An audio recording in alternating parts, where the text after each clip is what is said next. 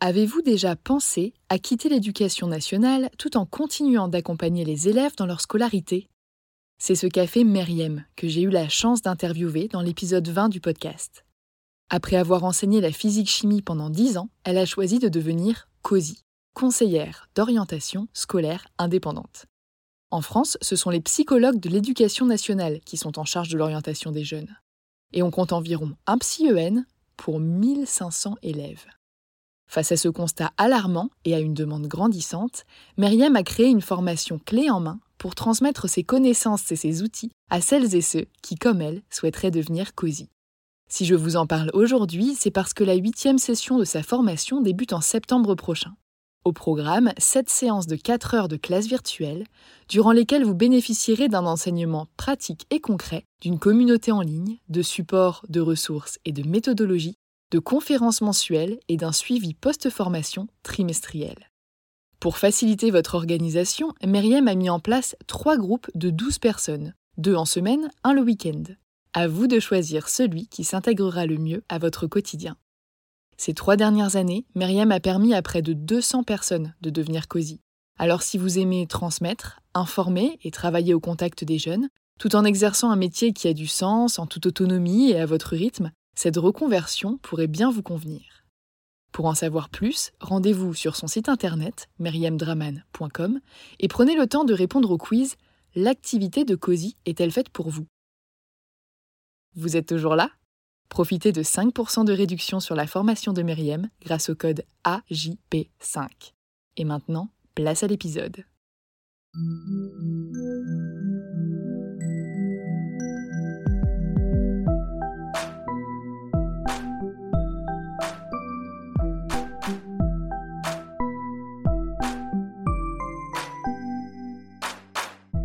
Bienvenue sur Avant j'étais prof, le podcast des enseignantes et enseignants qui ont osé la reconversion.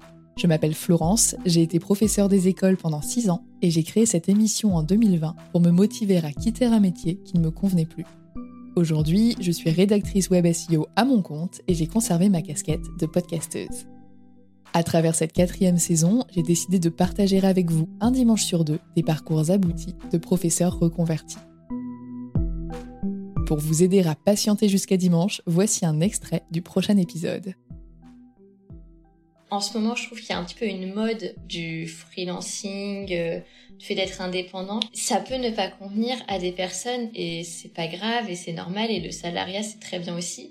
Et c'est pas aussi parce qu'on se met euh, à son compte qu'on ne peut plus revenir euh, en arrière un jour. Enfin, moi je me mets pas de pression là-dessus pour l'instant, je, suis heureuse comme ça et je, veux continuer. J'ai pas de projet euh, aujourd'hui, dans un futur proche, de retourner dans le salariat, mais euh, c'est pas quelque chose euh, qui est inenvisageable pour moi. Peut-être qu'un jour j'aurai envie euh, de retourner dans le salariat parce que ça correspondra plus à ce que j'aurais envie ou ce que j'aurais besoin à ce moment-là.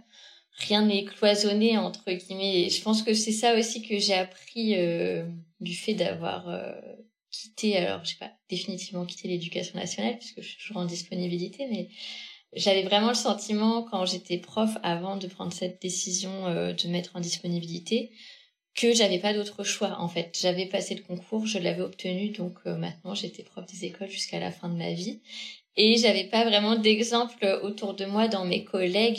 J'avais que des collègues qui, bah, les collègues qui étaient plus âgés que moi avaient fait ça toute leur vie. Personne ne parlait de faire autre chose. J'avais l'impression que c'était vraiment, euh, il y avait un petit peu le côté vocation. Si tu t'interrogeais sur le fait de faire autre chose, c'est qu'en fait, euh, t'avais pas choisi le bon métier et que t'étais pas à ta place, hein. et que t'avais un peu fait une erreur, alors que bah, pas forcément. On peut vouloir tester différentes choses et. Euh... Ouais, puis on peut changer d'avis aussi, quoi. Ce qui te plaisait euh, quand t'avais 20 euh, ans et que tu passais les concours n'est peut-être plus ce qui te plaît quand t'as 40 ans. Tout comme t'aimes pas le même type de vacances et t'aimes pas le même type de personnes et t'aimes pas les mêmes aliments, tu vois. On a le droit de changer. Mais c'est vrai que, euh, enfin, je suis d'accord avec ce que tu dis. Il y a ce côté où euh, l'enseignement c'est censé être ta passion, et donc euh, si tu penses à changer, c'est que ça te plaît plus, et donc c'est que t'es plus passionné. Et est-ce que ça fait de toi une mauvaise personne? Est-ce que tu t'aimes plus les enfants? Est-ce que tu t'es trompé? Est-ce que en fait non, on peut juste changer d'avis. On peut même entre guillemets se tromper. Après, il y, a pire comme erreur dans la vie, tu vois. Mais on peut très bien faire ces cinq années d'études Et après tes cinq années d'études, bah, te retrouver prof et te dire, moi je sais qu'après la deuxième année, j'étais là, mais en fait, ça me plaît pas. Et je m'étais dit la première fois, bah, c'est peut-être le type de poste. Puis la deuxième fois, bah, c'est peut-être l'affectation. Puis je sais que ma sixième année, j'ai eu le poste euh, idéal, une école pas loin de chez moi. C'était la première fois en six ans que j'avais pas de la rep. J'avais ma propre classe à l'année, un niveau que j'aimais bien, des collègues super cool, un bâtiment génial. Franchement, tout était parfait. Ben, j'étais euh, toujours pas heureuse. Et du coup, c'est là que je me suis dit, mais en fait, ça ne me convient pas parce que c'est pas euh, comme ça que je l'avais imaginé. Et puis, et puis on se connaît pas parfaitement aussi à l'âge où on termine ses études et où on fait ces choix-là. Tu vois, c'est dur de choisir quelque chose pour toute sa vie. Enfin, tu peux pas savoir ce que tu vas aimer euh, dans 30 ans. Ouais. Puis je trouve qu'il y a le côté concours aussi. Comme c'est un concours, c'est euh, souvent on te dit oh mais t'as eu le concours. Euh, c'est tellement dur. maintenant que tu l'as, ce serait tellement dommage que t'arrêtes. Oui, et le fait qu'on soit beaucoup à penser qu'avec le master MEF, on peut rien faire d'autre. Et tu vois, quand tu disais tout à l'heure euh, que tu avais regardé la liste de tous les métiers possibles, c'est quelque chose que je n'ai jamais fait. Donc moi, je ne peux pas te dire, bah maintenant je sais qu'il y a ingénieur pédagogique, mais tu vois, je ne peux pas te dire ce qu'on peut faire d'autre avec un master MEF. Et même, j'ai remarqué que dans les offres d'emploi, parfois euh, dans les, offres d'emploi d'ingénieur pédagogique ou concepteur, dans le, la formation euh, qu'ils recherchent, souvent il y a le master MEF. Ils mettent parfois master ingénierie de formation ou master MEF. Je l'avais vu dans une annonce euh, que j'avais vu passer sur LinkedIn l'année dernière. C'était une office de tourisme qui cherchait quelqu'un pour euh, animer des groupes, un peu faire des, tours de la ville, faire visiter euh, des églises, des musées, des machins.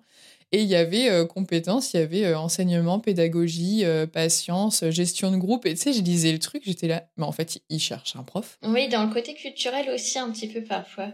Ça peut matcher. Tu veux créer un podcast mais tu ne sais pas par où commencer? Je pense qu'on a ce qu'il te faut. Notre programme 30 jours pour créer ton podcast répond à toutes tes problématiques. La conception de ton projet, le format de ton podcast, les visuels, le titre, l'enregistrement, le matériel, l'hébergeur, le montage, la communication, tout est réuni en un seul endroit pour faciliter le lancement de ton podcast. Mais au fait, nous, c'est qui nous? Moi, c'est Florence, créatrice et hôte du podcast Avant j'étais prof. Et moi, c'est Solène, créatrice et hôte du podcast Friendship. À nous deux, on a publié plus de 140 épisodes et réuni 120 invités à nos micros. Notre aventure podcastique a connu de nombreux rebondissements. L'euphorie du lancement, la solitude, les doutes, la persévérance, la passion et enfin les audiences qui décollent. Au fil des années, nous avons affiné notre expertise. Et aujourd'hui, nous te dévoilons toutes nos techniques pour créer ton podcast en toute sérénité. Alors, n'attends plus pour faire entendre ta voix. Rejoins-nous dès maintenant sur formationpodcast.podia.com et le podcast n'aura plus aucun secret pour toi.